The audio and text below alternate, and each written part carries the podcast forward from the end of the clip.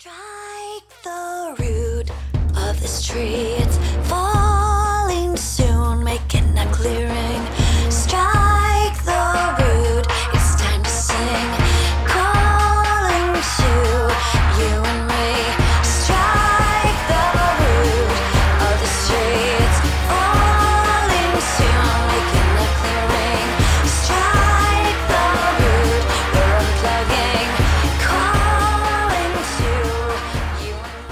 Und herzlich willkommen beim Lifestyle Entrepreneur, dem Podcast für Macher und Gamechanger, die das Ziel haben, ihren Business auf die nächste Ebene zu heben. Heute am Steuerrad ist wieder Mike Pfingsten, dein Testpilot als digitaler Solopreneur. Ich gebe dir mein Wissen aus der Praxis für die Praxis, damit du erfolgreich und stolz bist auf das, was du erschaffst. Ja, in den letzten Wochen ist was passiert und zwar ein sogenanntes Safe Harbor äh, Urteil ist gefällt worden. Da geht es um Datenschutz, vor allem Datenschutz für uns als Solopreneure, die sich ja mit Kundendaten beschäftigen und äh, äh, so Dinge nutzen wie halt E-Mail-Tools und Dropbox und äh, vielleicht hast es mitbekommen, vielleicht auch ist das Thema neu. Es ist, hat eine extrem hohe Relevanz für uns als Solopreneure, denn da kann doch sehr viel Ungemach draus entstehen, wenn wir uns da nicht rechtzeitig entsprechend aufstellen. Und so habe ich mir gedacht, hole ich mir die Christiane, Christiane Henneken heute wieder in die Episode. Hallo Christiane. Ja, hallo Mike, ich freue mich wieder dabei zu sein. Genau, das ist wunderbar. Ich glaube, das ist heute die fünf, sechste Episode, die du hier im Podcast mit dabei bist. Als Expertin für das Thema Recht und Solopreneure ähm, haben wir heute uns mal überlegt, dieses Thema anzupacken.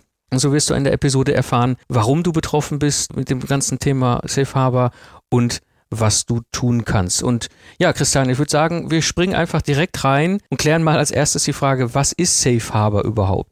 Ja, der sichere Hafen, ne? wie es der Name schon sagt, das sollte er sein. Das ist er leider nicht mehr, seit der EuGH sich dazu geäußert hat. Ja, was ist Safe Harbor? Safe Harbor ist ein Abkommen umgangssprachlich. Ähm, formal gesehen ist es eigentlich kein Abkommen. Ähm, das besteht zwischen der EU und den USA. Und zwar geht es da um die Datenübermittlung und die Datensicherheit. Bekanntermaßen haben Deutschland und eben auch die EU ein sehr hohes Datenschutzniveau. Die USA eher weniger und genau da fing das Problem an, äh, dass die EU eben auch der Ansicht war, dass die USA eben nicht das nötige Datenschutzniveau haben, dass dort problemlos Daten übermittelt werden können. Da setzte man sich dann an den großen Verhandlungstisch und kam eben zu diesem Safe Harbor Übereinkommen, ähm, ja, was dann in der Welt war und was besagte, okay, die USA erfüllen im weitesten Sinne das Datenschutzniveau äh, und Firmen in den USA konnten sich auf bestimmtem Wege zertifizieren lassen und gelten damit als EU-datenschutzkonform, Mhm. sodass du eben als Anwender problemlos mit den Firmen zumindest in datenschutzrechtlicher Hinsicht zusammenarbeiten konntest. Und das ist eigentlich der ganze Hintergrund davon. Genau, das heißt, äh, ich habe, ich suche mir einfach einen Anbieter aus, der jetzt irgendwie in meinem Geschäft irgendwie Teile übernimmt, was weiß ich, Rechnung schreiben, Dropbox, haben wir schon drüber gesprochen, E-Mail-Versender für mein Newsletter, whatever. Und ich brauchte mir keine Gedanken machen, wenn die sich dort an den, in, über das Safe Harbor Abkommen in diese Liste eingetragen haben, zertifiziert haben und so weiter. Dann war mir das egal, wo die ihre Sachen gespeichert haben auf der Welt. Äh, so, genau. Das ist im Grunde das Safe Harbor Abkommen. Und ja, und da gab es ein Urteil ähm, des Europäischen Gerichtshofs zu diesem Thema. Was sagt dieses Urteil denn jetzt konkret? Ja, überlegen wir oder schauen wir uns erstmal an, wie es da eigentlich zugekommen ist. Ähm, da war ein fröhlicher Ire, der wohl auch gerne Facebook nutzte und der Meinung war, naja, die Daten, die da in die USA gehen, ob das alles so rechtens ist und den Datenschutz erfüllt, man weiß es nicht. Und hat dann die irische Datenschutzbehörde ähm, wohl gebeten, naja, formal wahrscheinlich in Antrag gestellt, die Datenübermittlung auszusetzen. Und das brachte dann den Stein ins Rollen. Äh, und man diskutierte darüber, ob die nationale Behörde das eigentlich darf oder ob das nur die EU darf. Der Ire dachte sich, okay, so nicht und hat dann in Irland geklagt. Und das irische Gericht hat das dann an den Europäischen Gerichtshof vorgelegt, äh, eben mit der Frage, was erlaubt ist und was nicht erlaubt ist. So ist eigentlich der Stein ins Rollen gekommen. Genau. Genau, die Frage wahrscheinlich, die jetzt kommt, was hat der EuGH jetzt gesagt? die, ähm, die ursprüngliche Frage, die das Gericht zu klären hatte, war interessanterweise gar nicht, äh, ob Safe Harbor wirksam ist oder nicht, sondern es ging tatsächlich in erster Linie um die Frage, darf die irische Behörde die Datenübermittlung aussetzen oder nicht? Mhm. So, dazu hat der EuGH relativ klar gesagt, jo, die nationalen Behörden dürfen aussetzen, weil es nicht in der Hand der EU-Kommission liegt, über die Datenübermittlung zu entscheiden. Das ist also definitiv Ländersache oder Nationensache. Und im Rahmen dieser Entscheidung äußerte man sich dann eben auch dazu, was jetzt eigentlich mit Safe Harbor und der Datensicherheit in den Staaten ist. Und da hat sich der EuGH sehr deutlich geäußert. Er hat nämlich ziemlich klar gesagt, naja, so ganz doll ist das da nicht mit der Datensicherheit in den USA, weil nämlich auch die Firmen, die Daten verarbeiten, selbst wenn sie zertifiziert sind, äh, unter Umständen verpflichtet sind, die Daten an nationale, also USA-nationale Behörden rauszugeben. Mhm. Ne, Sicherheitsbehörden und sowas. Und es NSA und darüber hinaus, die nicht nur verpflichtet sind, die rauszugeben, sondern auch keine rechtliche Handhabe haben. Das kei- heißt, keine Rechtsmittel dagegen bestehen, so wie es zum Beispiel in Deutschland ist. Und an dem Punkt hat der EuGH dann relativ gesagt, das Safe Harbor Abkommen, in Anführungsstrichen Abkommen, ist ungültig, weil die USA definitiv nicht das äh, Datenschutzniveau haben, was erforderlich wäre. Also in der Praxis bedeutet das, ich habe jetzt für meine Unternehmung, mein, mein Solopreneur-Business, ähm, irgendeinen dieser Anbieter und der speichert natürlich meine Daten und das, was ich da so hinschiebe, beispielsweise Dropbox oder Google Drive oder Trello oder was auch immer, ähm, natürlich in den USA und jetzt kommt irgendwie eine Behörde, was weiß ich, die NSA, das ist ja groß in den Themen gewesen, oder auch irgendeine andere nationale Teilbehörde oder sowas und sagt, du, äh, Dropbox, du musst mir jetzt mal alle Daten von deinem Server geben. Genau. So, und dann kann die Firma Dropbox, ich weiß gar nicht, ist das die Firma auf jeden Fall, die können nicht äh, sagen so, nee, du, nein, gebe ich dir nicht. Und dann kann man klagen und gegenklagen und all das, dass man hier kann, ja, hier darf ein, ein, eine Behörde nicht einfach hingehen und sagen, so, äh, Herr Pfingsten, so, Frau Henneken, geben Sie mir doch mal all Ihre Daten von Ihrem Server, dann sagst du, nein, mache ich nicht. Und dann müssen Sie es einklagen, in den USA ist das anders, da kann irgendjemand aufkreuzen in deinem Büro sagen, alle Daten hergeben. Und dann kannst du nur sagen, ja, hier ist mein Serverschrank, bitteschön. Ja, offensichtlich scheint das zu sein, so zu sein. Also ich kenne jetzt die Gesetzeslage Genau, ich tatsächlich nicht im Detail, aber es aber scheint scheint so zu offensichtlich sein, so zu sein in den. USA, dass da doch extreme Zugriffsrechte bestehen.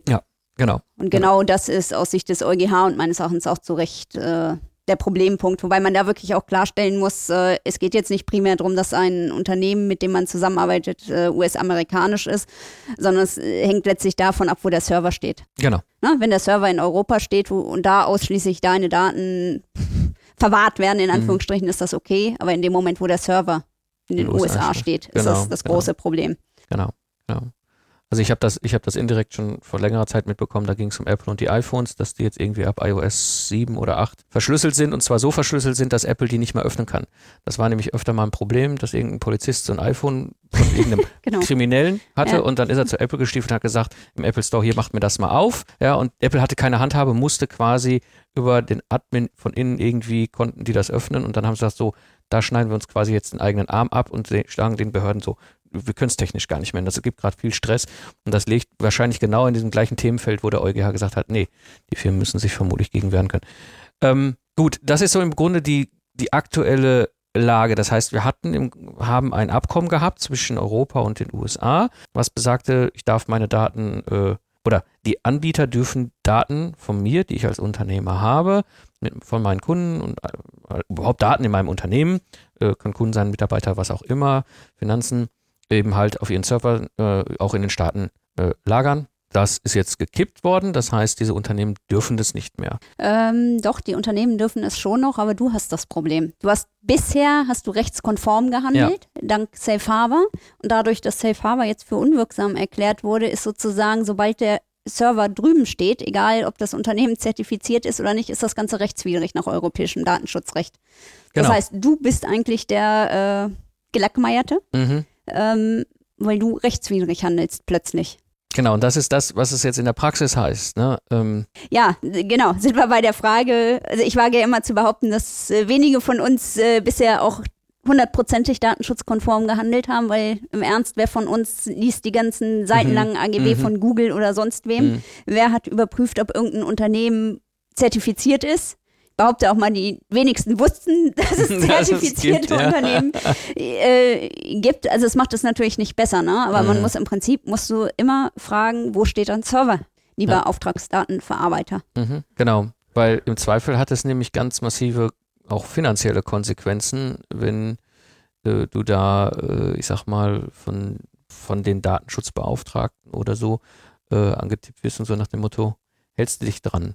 Ja, naja, ich meine, das ist, äh, sind diese Datenschutzverstöße Bußgeld äh, relevant sozusagen. Mhm. Es gibt im Datenschutzgesetz durchaus Bußgelder, die festgesetzt werden können von der Behörde, wenn man sich nicht datenschutzkonform verhält. Dann gibt es natürlich theoretisch Schadensersatzansprüche von denjenigen, dessen Daten oder von denjenigen, deren Daten du verarbeitest.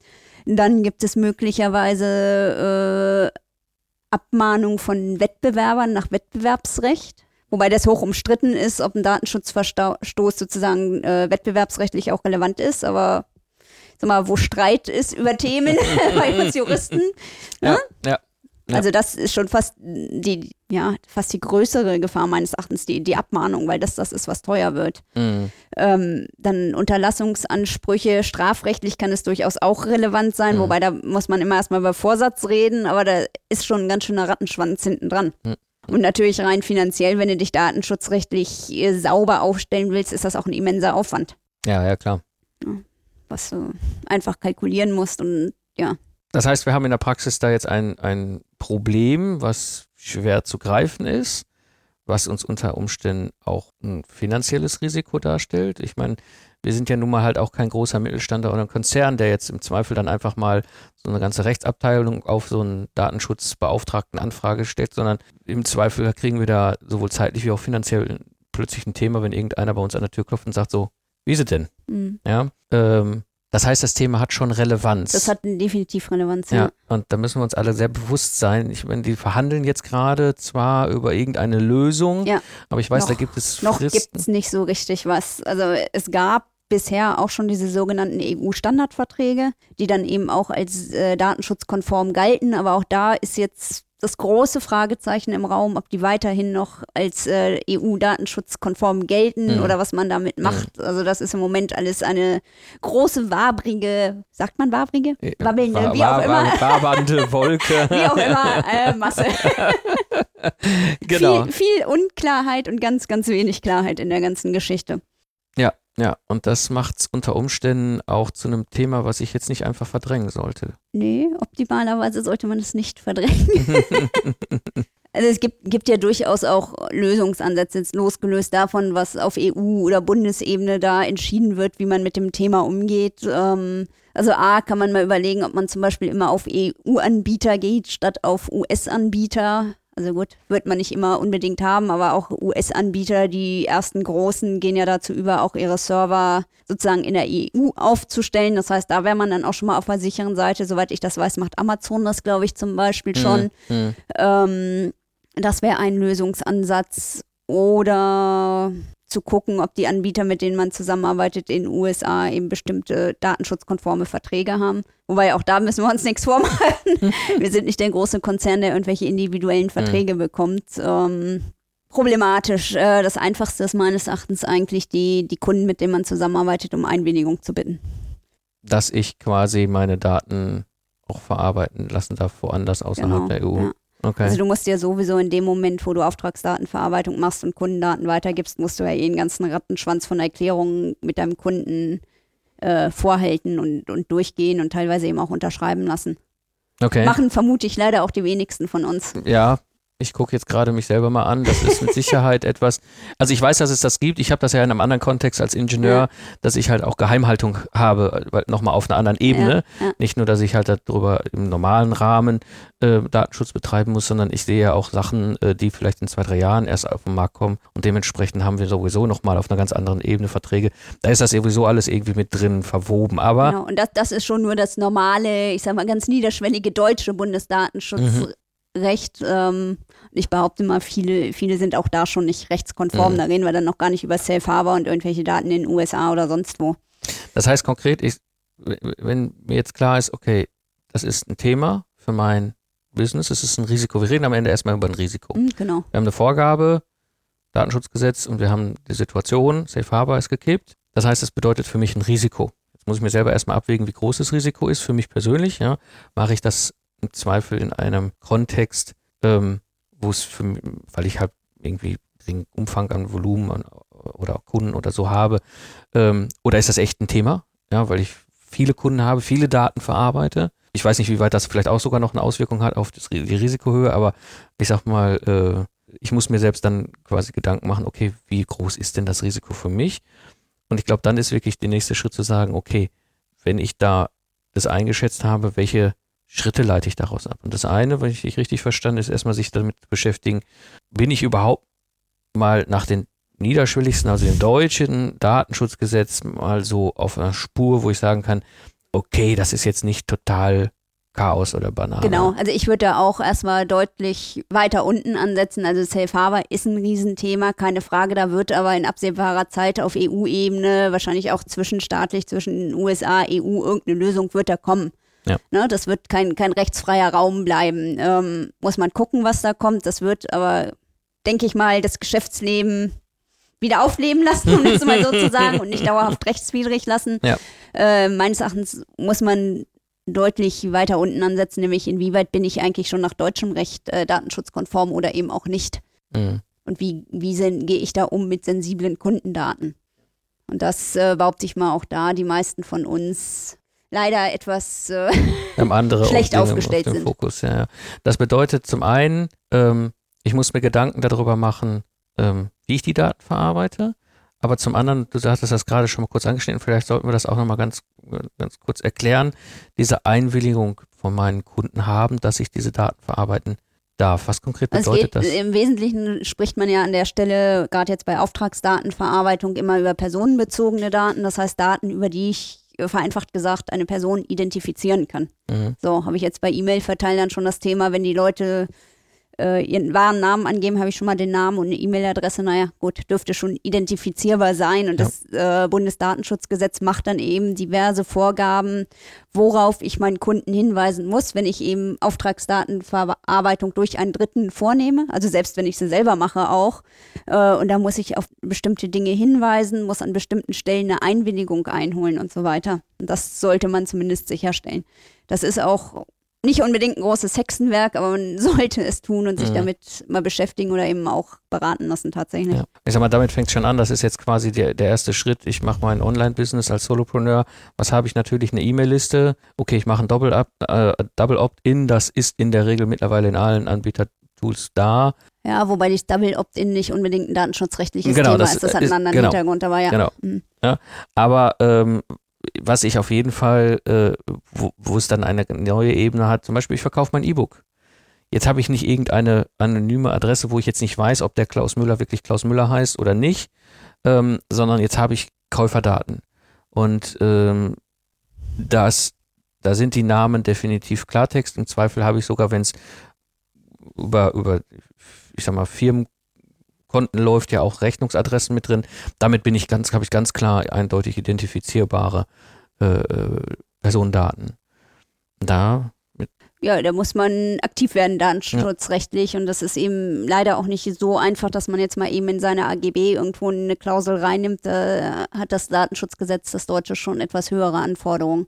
Dass man da wirklich bestimmte Arten von Einwilligungen und Hinweisen, die dann auch wieder unter Umständen voneinander getrennt und nicht im gleichen Vertrag und wie es bei uns immer so ist in Deutschland, ja, ja.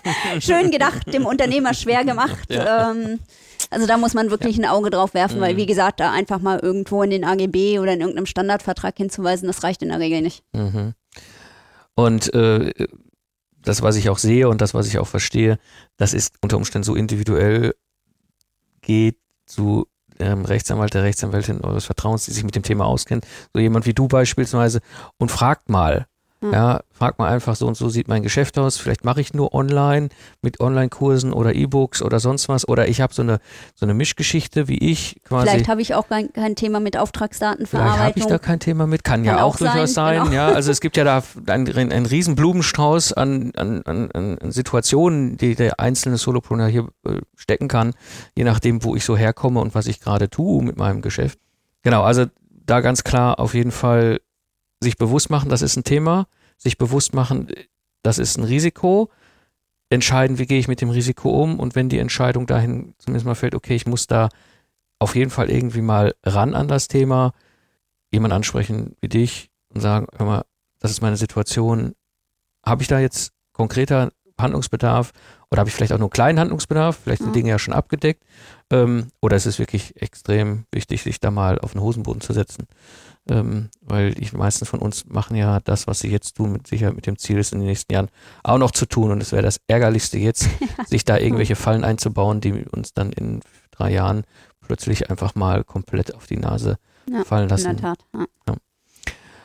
Genau, das heißt, also das wäre jetzt mal äh, ein Tipp auf jeden Fall von deiner Seite, ähm, Deut also ganz niederschwellig das deutsche Ja, Datenschutzthema. jetzt nicht, nicht von Safe Harbor verrückt machen lassen, auch Genau. wenn das jetzt der Auslöser ist, dass, glaube ich, bei vielen dieses Thema auch erstmals oder verstärkt in den Fokus gerät, was auch gut ist, meines Erachtens. Mhm. Ähm, aber Safe Harbor wird sich klären, die Problematik. Kann man Denke von ausgehen. Also da sitzen die Experten schon zusammen. Es gibt auch schon erste ähm, Papiere dazu, äh, aber noch ist da eben nichts äh, unterschrieben sozusagen. Genau, und die Großen haben, also so wie, wie, wie äh, Amazon und, und, und Google und so, äh, die haben ja auch ein hohes Interesse, äh, dass sie da, äh, dass es da keine Probleme gibt. Genau, und dann ja. schaltet halt ein Amazon S3 halt alles, was von Deutschland auskommt, eben auf europäische Server. Und so Anbieter wie Trello, die eben auf diese S3-Services aufbauen, für die Daten haben dann gar kein Problem, weil im Grunde ihr Dienstleister, der Amazon Genau. Cloud-Anbieter äh, das schon für sie regelt und damit sind wir auch wieder relativ Ja. okay. Also deswegen, ich glaube auch, da wird es eine Lösung geben, sowohl politisch-rechtliche Lösungen wie aber auch technische Lösungen, gerade von den Großen. Ähm, schwieriger wird es mit Sicherheit bei so Sachen wie E-Mail-Anbieter. Das ist nämlich nochmal eine ganz, das ist noch mal ein ganz anderer Zoo. Ähm, wenn ich einen amerikanischen E-Mail-Anbieter habe, der meine äh, E-Mail-Marketing-Geschichten quasi für mich organisiert, ähm, das sind nämlich nicht einfach irgendwelche äh, Server, wo irgendwelche Dateien drauf gespeichert werden. Da ist noch ein bisschen Algorithmus mit hinter und Auswertung und so weiter. Ähm, also da kann ich jetzt nur einen Tipp geben, meinen persönlichen Tipp. Ich habe äh, dafür gesorgt, dass ich einen europäischen Anbieter habe, der sich sowieso mal an europäisches Recht halten muss. Damit bin ich Zumindest sollte, ja. da. Das kann ich nicht nachweisen, das ist es, aber Genau, dadurch, dass ja, er in, ja. in, der, in Europa sitzt und eine europäische Unternehmung ist, ähm, sollte er sich auf jeden Fall daran äh, halten, ähm, was in Europa so äh, halt äh, Sache ist, Datenschutz. Ähm, und da gibt es mittlerweile auch, äh, ich weiß jetzt konkret von dreien, ähm, davon sind zwei Deutsche und der, den dritten, den ich halt nutze, der ist, äh, der kommt aus Polen. Ähm, von daher, da gibt es Lösungsmöglichkeiten. Ähm, ich gehe mir nämlich davon aus, dass wenn ich diese Firmen anspreche, also die amerikanischen E-Mail-Marketing-Provider, also äh, die mich da so, äh, die ich da so als Möglichkeit habe, die sind da so klein im Verhältnis zu deren Kundenstamm, selbst wenn du die fragst und sagst so, hör mal, sind eure Server äh, in, in Europa gehostet? Für mich als deutscher Kunde wirst du wahrscheinlich nicht mal mehr eine Antwort bekommen. Genau, gehe ich auch von aus. Aber es wäre auch mal nicht schlecht, wenn ich jetzt gerade so drüber rede, mit dir mal seine, seine Anbieter zu fragen. Ja, Einfach in mal eine Tat. Mail hinzuschicken und sagen, hör mal zu, so und so sieht's aus, Safe Harbor. Ja, äh, wie sieht's aus? Haltet ihr euch an europäisches Datenschutzgesetz? Sonst habe ich hier ein Problem mit euch als Lieferant. Ja. Ja, das wäre mit Sicherheit. Also wäre mal interessant, ich habe das auch noch nicht gemacht, auch mal auf den Websites der Anbieter zu gucken, ob es da schon irgendwelche Infos gibt, weil für Ja. die, denen ist das Thema ja auch präsent mit Safe Harbor. Klar. Und für die ist das ja, äh, kann das ja der Genickschuss sein. Ich meine, nicht umsonst haben die Großen schon ihre Server in den USA, bei denen ja im Zweifelsfall Geschäft wegbricht. Richtig. Weil die haben ja auch große Kunden und nicht nur uns Kleinen sozusagen. Aber Auch Kleinvieh macht ja Mist bekanntermaßen, ne? Also ich, ich, ich denke, also ich, ich, also zwei Sachen, die jetzt für uns mal als Beispiel auch da sein können, ist wirklich zum einen äh, die ganze Google Cloud. Das gibt es nämlich auch nochmal als Enterprise-Version, wo ich mir das als Unternehmen eingekauft Das habe ich auch bei großen Konzernen schon erlebt. Dann, sieht, ja, dann siehst du da beim Kollegen auf dem Bildschirm einen Gmail-Account und denkst so, um Gottes Willen, ja, das ist der Entwicklungsprojektleiter und arbeitet mit Gmail-Accounts. Nein, das ist die gleichen Sachen, aber als Enterprise-Version. Das heißt, die Daten werden nochmal ganz anders gehandelt und so weiter. Schon eigentlich okay, ja, auch mit kritischen, sensiblen äh, Entwicklungsdaten. Ähm, aber nichtsdestotrotz waren diese Daten bisher wahrscheinlich auch in den USA irgendwo gelagert. Vermute ich, ja. Mhm. Gleiche mit Microsoft, gibt ja Microsoft Cloud, diese 365 oder wie Ah, das heißt, da ist es 65, im. Grunde ähnlich. Da kenne ich auch große Konzerne, die das nutzen als Alternative. Also Ja. beides ist mittlerweile auf Enterprise-Level angekommen und die haben ein echtes Thema und die haben ein großes Interesse, dass das geregelt ist. Also wir sehen jetzt so die ersten Konsequenzen aus dem, was da mit Ja, wenn du sicher sein willst, gehst du zurück zu Brieftaube, Papier und Fax. Genau, Faxgerät, ja stimmt, da musste ich letztens auch mal wieder Oder zaubern. Telex oder wie hieß Ja, das ja, früher? oh ja, um Gottes Willen, ja genau. Wir morsen demnächst unsere E-Mail-Newsletter zu Genau. unseren Hörern. Ähm, genau, ich denke, äh, das ist wirklich ein Thema. Ähm, Im Zweifel, wie gesagt, äh, vielleicht jemand wie dich mal fragen. Ähm, die sich damit beschäftigt, auch gerade mit solchen Themen beschäftigt, was das für uns Solopreneure rechtlich auch heißt, ähm, wäre an der Stelle äh, gut. Macht euch Gedanken dazu. Ja, auf jeden Fall. Ja, dir vielen herzlichen Dank, Ich habe zu danken. dass du hier wieder in der Show äh, gewesen bist. Das äh, ist ein Thema, was jetzt auf, zum einen brandaktuell ist, aber auf der anderen Seite auch langfristig, auch in zwei, drei Jahren immer noch wichtig ist, sich eben über Datenschutz. Ja, wird es auch bleiben. Ich sag mal, das machen. Datenschutzgesetz ist ja kein neues. Das Genau. gibt's ja schon seit So ist es. wahrscheinlich länger, als ich lebe. Ich weiß es nicht. Nee, das nun wieder nicht.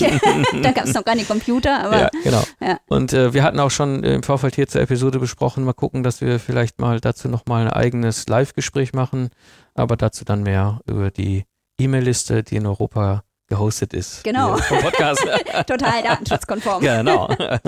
ja, wie gesagt, an der Stelle dir, Christiane, vielen, vielen herzlichen Dank. Danke nochmal. Ja, das war die heutige Episode des Lifestyle Entrepreneurs. Alle Links und mehr Informationen findest du natürlich in den Shownotes unter lifestyleentrepreneur.de. Und wenn dir der Podcast gefällt oder die Episode hier mit der Christiane, würde ich mich sehr freuen, wenn du den Podcast weiterempfiehlst an andere Hörer, die daraus wieder Wertvolles und Nützliches für sich schöpfen können. Ich bin Mike Pfingsten. Ich danke dir fürs Zuhören. Ich wünsche dir eine schöne Zeit, lach viel und hab viel Spaß, was immer du auch gerade machst. Und so sage ich Tschüss und bis zum nächsten Mal, wenn ich zurück bin im Pilotensitz des Lifestyle Entrepreneurs.